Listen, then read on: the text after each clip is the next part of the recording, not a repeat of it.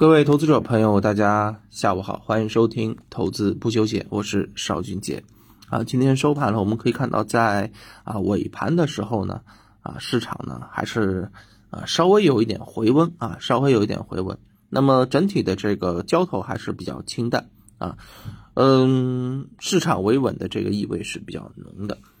那么在最近的这个盘面当中呢，我们可以发现啊热点比较杂乱。啊，轮动比较快，嗯，对于我们投资者来讲啊，整个体感来讲是比较不舒服的。那么对于这样的一个行情呢，其实我最近呢在研究一些这个啊能够走自己独立趋势的一些品种啊，嗯，我想着说啊，在这样的一个行情当中啊，能够找到有自己独立趋势的、走的比较稳当的啊，他们的一些特点或者说是共性有哪些啊？抱着这样的一个疑问呢，啊，去做了一些啊研究和这个梳理啊。那首先呢，我们其实就发现，在目前的这个盘面当中啊，行业当中有高景气方向或者说有持续时间预期的啊个股，确实走的要更强一些。比如说区块链呢，对吧？元宇宙啊，啊，绿色电力啊，数字经济啊这些东西啊。它这种确定性还是比较高，高景气方向，因为这些高景气方向呢，我认为，嗯，它还是有故事可以去讲啊，在拉升的过程当中，可以不断的强化啊这种故事的逻辑啊，比如说像区块链里面的这个华阳联众啊，刚刚讲到的绿电里面的华能国际啊，然后呢，数字经济里面的蓝色光标，你看这一个月的涨幅都是哐哐哐的这个往上涨，涨幅都超过了百分之七十以上。那么这些品种，一方面。那本身呃所处的这个行业比较给力，比较够景气，比较有事件的这个催化，比较有政策的扶持，对吧？那么另外一方面呢，确实，嗯，我发现了这些品种啊啊上市公司的一个啊这个业绩基本面啊都还不错啊，嗯，前面呢两个月的业绩真空期啊，那么现在年报行情慢慢啊也会到来了，这一点之前跟大家讲过了，对不对？那么还有一个呢，刚刚讲到的这几家上市公司无一例外，它在行情启动之前呢，都是嗯机构给它做了一个评级上调的这么一个动作。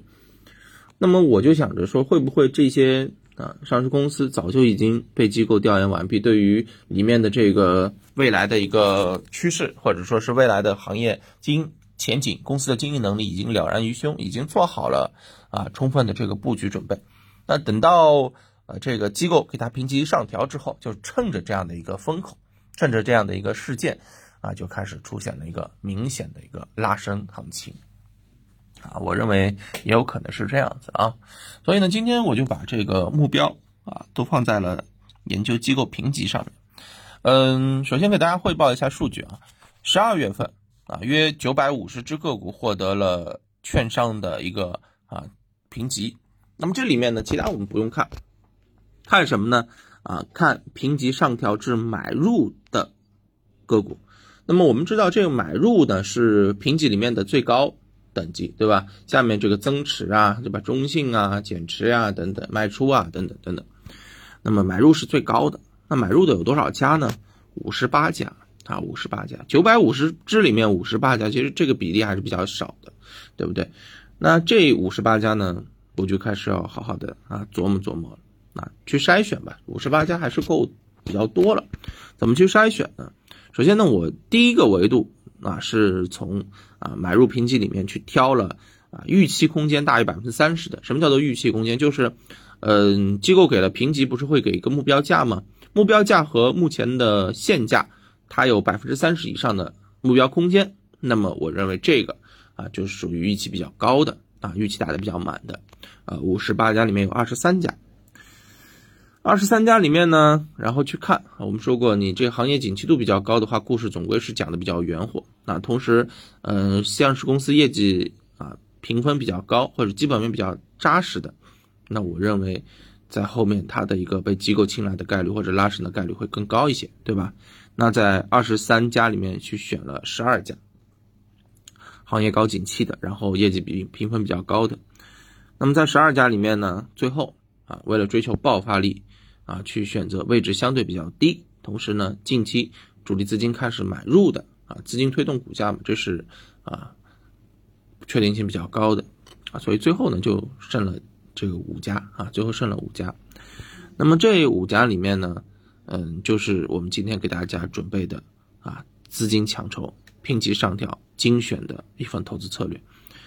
那么这个投资策略里面呢，也有一些我们挑选了几只个股啊，给大家做做啊这个尝尝鲜啊。那么先挑一只啊，这个挑的个股呢，我看一下啊，挑哪个呢？挑万华化学吧。啊，万华化学这个股也是前期比较活跃的妖股之一啊，对不对？那万华化学，你要是打开它近期的这个走势的话，你就会发现说，哦，这这跌的确实。比较剩的，比较多了。那么这一跌回落下来之后呢，嗯，这个跌了已经有啊一腰斩了啊。那么目前啊，机构上调评级至买入，它的预期空间是超过了百分之五十，也就是说，这腰斩的这一部分，机构认为这是被错杀，后面可能还是会起来的。那么它做什么呢？新材料、绿色基建，业绩评分多少呢？九十二点八分啊，都非常的给力。好的公司，如果它是啊被错杀、被跌下来的，只要它基本面够给力，我认为它后面还是会啊怎么跌下来怎么涨上去的。那么这个个股呢，你大家可以看一下，回踩的过程当中，回调的过程当中，先是筑底 W 底，也是构筑好啊，构筑好了之后突破，突破了之后呢没急着上啊，顺势回踩，现在又踩到了 W 的突破的一个平台位置了啊，然后呢五日资金。买了超过两点一六亿元，那这样子一些品种，我认为值得大家去做一些跟踪啊，会不会有能够走出自己的独立行情？我认为是值得期待的。那当然，像这样的个股呢，这只个股啊，只做案例剖析，不做分享，不做推荐啊，咱们还是要在音频里面重申一下啊。大家如果有兴趣的话，找规矩啊，评论区留言，我这边会点对点的发送给大家，也希望能够对大家的投资有所帮助。好吧，行，那今天就跟大家聊到这儿，感谢大家的收听，祝大家投资顺利，我们明天再见，拜拜。